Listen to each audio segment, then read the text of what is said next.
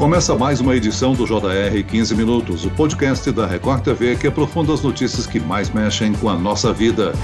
Grande parte das cidades dos estados do Rio de Janeiro e de São Paulo estão no chamado super feriado de 10 dias para conter o avanço da pandemia do coronavírus após o colapso do sistema de saúde e o aumento significativo no número de mortes pela doença. Porém, o que o Jornal da Record mostrou nesse final de semana foi o registro de aglomerações e operações policiais para impedir a entrada de pessoas nas praias cariocas e do litoral paulista. Afinal, este feriado poderá reduzir o número de contaminações? Eu converso agora com o epidemiologista e pesquisador da Fiocruz, Dr. Diego Xavier. Bem-vindo, doutor. Obrigado. E quem nos acompanha nessa entrevista é a repórter da Record TV no Rio de Janeiro, Renata Loures. Olá, Renata. Oi, Celso. Olha, é um prazer estar aqui novamente no podcast. Pois é, esse super feriado, o feriado sanitário, como a gente tem chamado por aqui, começou a valer no Rio de Janeiro na sexta-feira.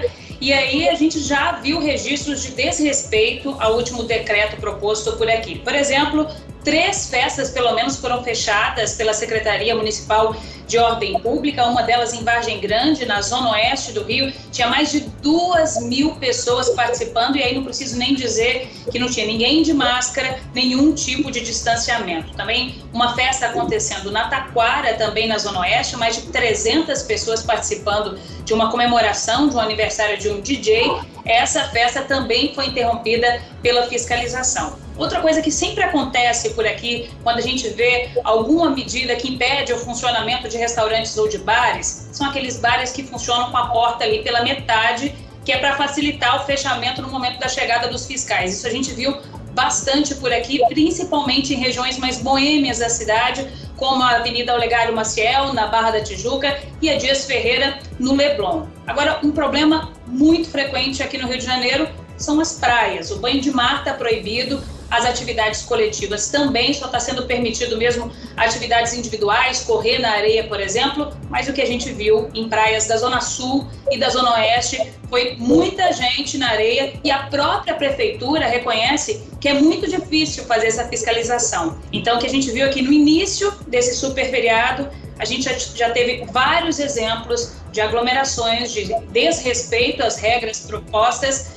e o feriado ainda está no início, né? A gente sabe que os próximos dias tendem a ser ainda mais delicados por aqui, Celso. Lamentavelmente, a gente tem o registro da falta de consciência de uma parte da população. Agora, doutor Diego, primeiramente, esse feriado foi adotado por conta do avanço da pandemia nas últimas semanas. O senhor avalia que essa explosão de casos foi um relaxamento da população, porque as pessoas começaram a sair mais de casa, ou é por causa da nova variante muito mais transmissível? Bom, na verdade a gente tem vários aspectos, né? Dentre eles esses que você está colocando. A gente tem sim uma importância a, com relação às novas variantes, mas a gente também observou a, que essa mobilidade da população é a principal responsável a, pelo esse aumento de casos. Quando a gente olha principalmente a questão de internação e óbitos, a gente precisa lembrar do início do processo pandêmico que a gente enfrentou. Em 2020, a gente observou tempos epidêmicos diferentes à medida que a doença chegava no país. Então a gente teve um primeiro estágio epidêmico bastante intenso, principalmente no norte e no sudeste e litoral do nordeste, e depois a gente viu a doença avançar para o centro-oeste e para o sul. Ah, depois que a doença ah, se espalhou por todo o território nacional, a próxima ação que a gente teve foi aumentar a mobilidade. Isso aconteceu por vários aspectos. Primeiro a gente teve ah, o fim do auxílio emergencial. Aí depois a gente teve uma sequência de eventos que a gente chama de eventos super espalhadores, né? A questão da, das eleições e depois final de ano, as festas de final de ano, compras, a viagens ah, e essas viagens, principalmente as viagens interestaduais, fizer, aceleraram esse processo de disseminação dessas novas variantes. E se lá no início a gente tinha esses tempos epidêmicos diferentes, isso trazia uma vantagem, porque a gente podia fazer o remanejamento ah, de pacientes ah, do interior do estado para as regiões metropolitanas ou até entre estados. O que a gente observa agora, nesse período epidêmico que a gente está vendo, é que a doença cresce de forma forma simultânea e sincronizada em todos os estados, tanto no interior quanto nas regiões metropolitanas. Então a gente perde essa opção logística que a gente tinha de remanejamento de pacientes. Aí, como os casos crescem de forma simultânea no interior, nas regiões metropolitanas e em vários estados, a gente observa esse colapso generalizado praticamente em todos os ah, estados do Brasil. E com isso a gente tem esse aumento de óbitos ah, bastante acelerado. Doutor, eu queria saber como que você avalia a situação da, da pandemia aqui no Rio de Janeiro. Você acredita que ela seja diferente ou pior que nos outros estados de alguma forma? Bom, aqui no Rio de Janeiro, tanto quanto nos outros estados, a gente tem esse processo de sincronização da pandemia, né? Então, a carga de casos, e principalmente casos graves, que o estado tem que administrar é muito alta. O Rio de Janeiro tem algumas opções que outros estados não têm, por exemplo, a rede de hospitais federais que o Estado detém. Contudo, o Rio de Janeiro também tem alguns agravantes, né? A gente tem uma população, somente em área de favela, que é muito aglomerada. Então, é, é muito difícil a gente pedir que essa população faça um isolamento, mesmo intradomiciliar, ah, de modo que consiga ah, diminuir o contágio entre os seus familiares. Então, a gente tem uma vantagem, vamos colocar assim, para o atendimento, mas a gente tem uma desvantagem por questões estruturais e econômicas que o Estado apresenta. Então, quando a gente pega todos esses aspectos, ah, no Rio de Janeiro, principalmente, principalmente a gente precisa intensificar as medidas de fiscalização e eventualmente de punição. Como você bem colocou, não são pouco frequentes né, a ocorrência de festas clandestinas e pessoas se aglomerando, até mesmo nas praias, para aproveitar o clima que a cidade, né, o estado proporciona. Mas se a gente não tomar essas medidas mais enérgicas, infelizmente, talvez a gente continue aí com abril observando esses números assustadores e com tendência de aumento.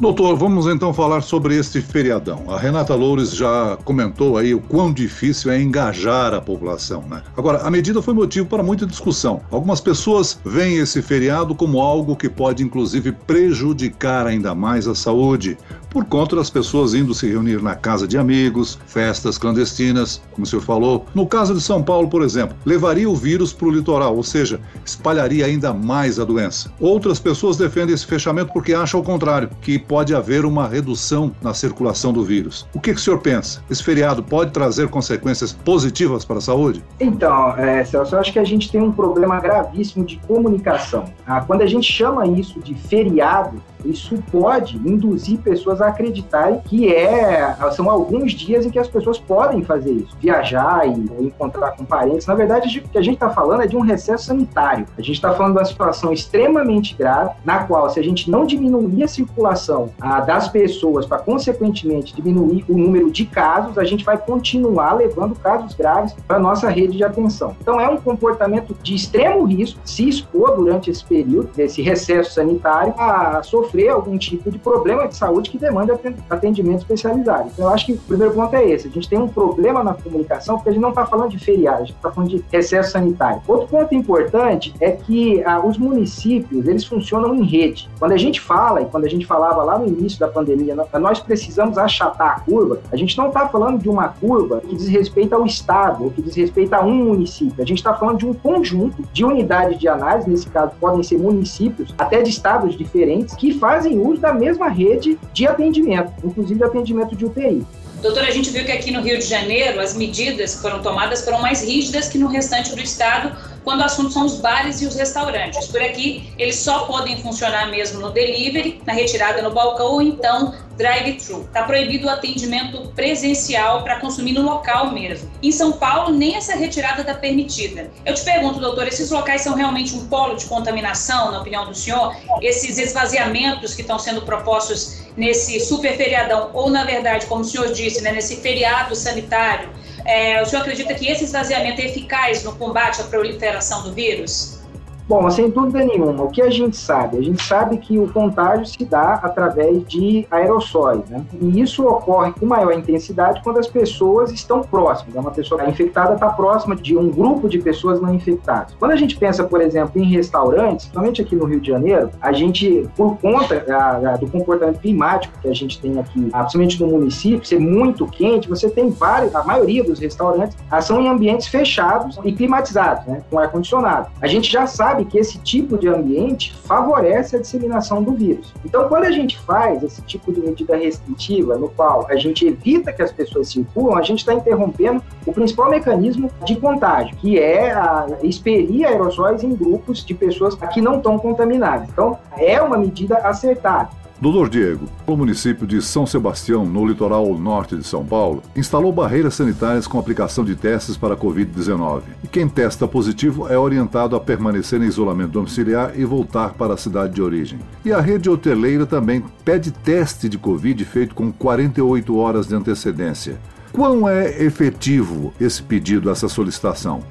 Ah, no estágio atual que a gente se encontra ah, desse processo pandêmico, essas medidas não trazem ah, benefício algum, né? Porque a gente entende sim que principalmente o setor de hotelaria, o setor de eventos tem sofrido bastante, precisam sim de um apoio ah, da pasta econômica para que mantenham seus negócios, ah, mas a gente está falando de uma situação de colapso.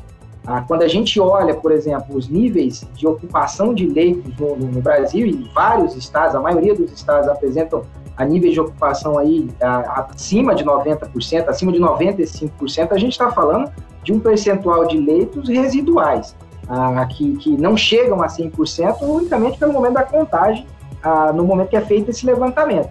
Mas quando a gente vai olhar filas ah, de pessoas que estão esperando leitos para serem atendidas, a gente vê que a situação é de colapso, né? Então, quando a gente se expõe a esse nível de risco, a, de assumir que a gente pode ter algum tipo de, de, de tranquilidade em fazer viagens nesse período, a, dentro dessa situação, a gente está arriscando demasiadamente. Não só colocando em, vida, em risco a nossa vida, a vida de quem está viajando, mas também acelerando o contágio da doença. Renata, como é que está o andamento da vacinação no Rio de Janeiro? Aqui no Rio de Janeiro, a semana começa com a vacinação de pessoas com 71 anos e a expectativa é terminar com idosos de 67 anos. Está começando essa semana uma nova organização dessa, dessa forma de se imunizar. As mulheres vão ser vacinadas na parte da manhã, os homens na parte da tarde, porque a gente sabe que agora a tendência é aumentar o público apto a se vacinar, então isso está sendo feito para evitar as aglomerações no momento da vacinação. Hoje, em Duque de Caxias, na Baixada Fluminense, teve uma imagem que chamou muito atenção. A vacinação por lá está acontecendo para idosos de 64 anos. São 32 mil idosos aptos a se vacinarem no município. A vacinação começou às 7 da manhã e uma fila imensa se formou pela imunização. Então é muito importante ter uma organização do calendário de vacinação, porque a gente sabe que o que não pode acontecer é que os idosos, no momento em que estão procurando essa proteção, eles sejam expostos de alguma forma à contaminação do vírus. Então, alguns ajustes ainda estão sendo feitos aqui no Rio de Janeiro, nas cidades do entorno, porque a gente sabe que agora o público que vai atrás da, da vacina é maior. Então, isso precisa ser feito de uma forma para garantir a segurança de quem está indo receber a dose. Doutor, agora sobre as novas vacinas que foram anunciadas pelo governo. Alguma tem parceria com a Fiocruz? Há algo que você possa nos adiantar sobre esse teste? Bom, a, a Fiocruz a, tem trabalhado bastante com a vacina do convênio que foi feito com Oxford AstraZeneca, né? Então, a, atualmente a gente tem essa plataforma de vacina que está sendo disponibilizada. A tendência que a gente tem é cumprir os, o cronograma que foi proposto, né? De entregar aí mais de 200 milhões de doses até o final do ano. A gente tem aumentado, tem a, esse fluxo de envio de insumos, né, farmacêuticos ativos, ele está ele tá mais ajustado, então a gente tem uma continuidade desse, desse envio de insumos de forma mais, a, mais adequada, né? E aí a tendência é que a gente aumente essa produção. Quanto a essas vacinas brasileiras que a gente observou, principalmente na semana passada, é a expectativa é, é, é, boa, a expectativa é que a gente tenha isso a, a médio e longo prazo.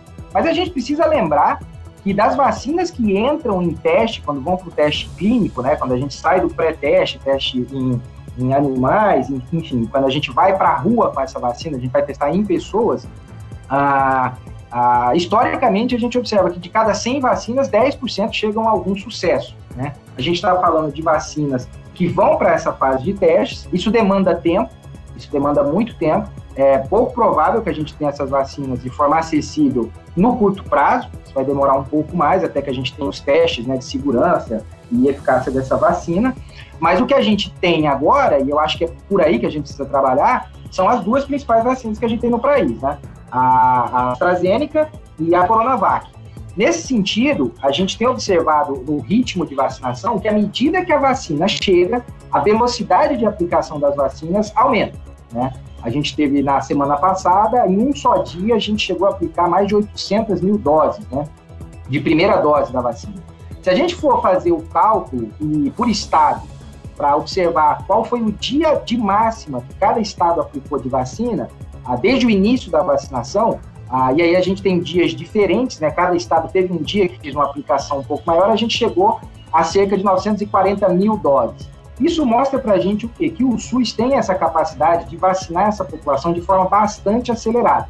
Primeiro, a gente precisa da vacina. E segundo, a gente precisa de organização. A gente acredita, sim, que no segundo semestre, ah, com a normalização desse envio de insumos e tanto a produção da Fiocruz quanto do Butantan, a gente consiga acelerar essa vacinação. E a meta proposta pelo Ministério da Saúde de um milhão de vacinados por dia ela é bastante factível. A gente consegue fazer até mais do que isso. Muito bem, nós chegamos ao fim desta edição do 15 Minutos. Eu agradeço a participação e as informações do epidemiologista e pesquisador da Fiocruz, Dr. Diego Xavier. Obrigado, doutor. Eu que agradeço a todos. E agradeço também a presença da repórter da Record TV, Renata Loures. Imagina, Celso, é sempre um prazer estar aqui participando do podcast com vocês.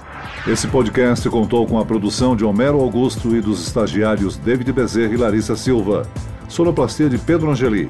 Coordenação de conteúdo Camila Moraes, Edivaldo Nunes e Luciana Bergamo. Direção de conteúdo Tiago Contreira. Vice-presidente de jornalismo Antônio Guerreiro. E ao Celso Freitas, te aguardo no próximo episódio. Até amanhã.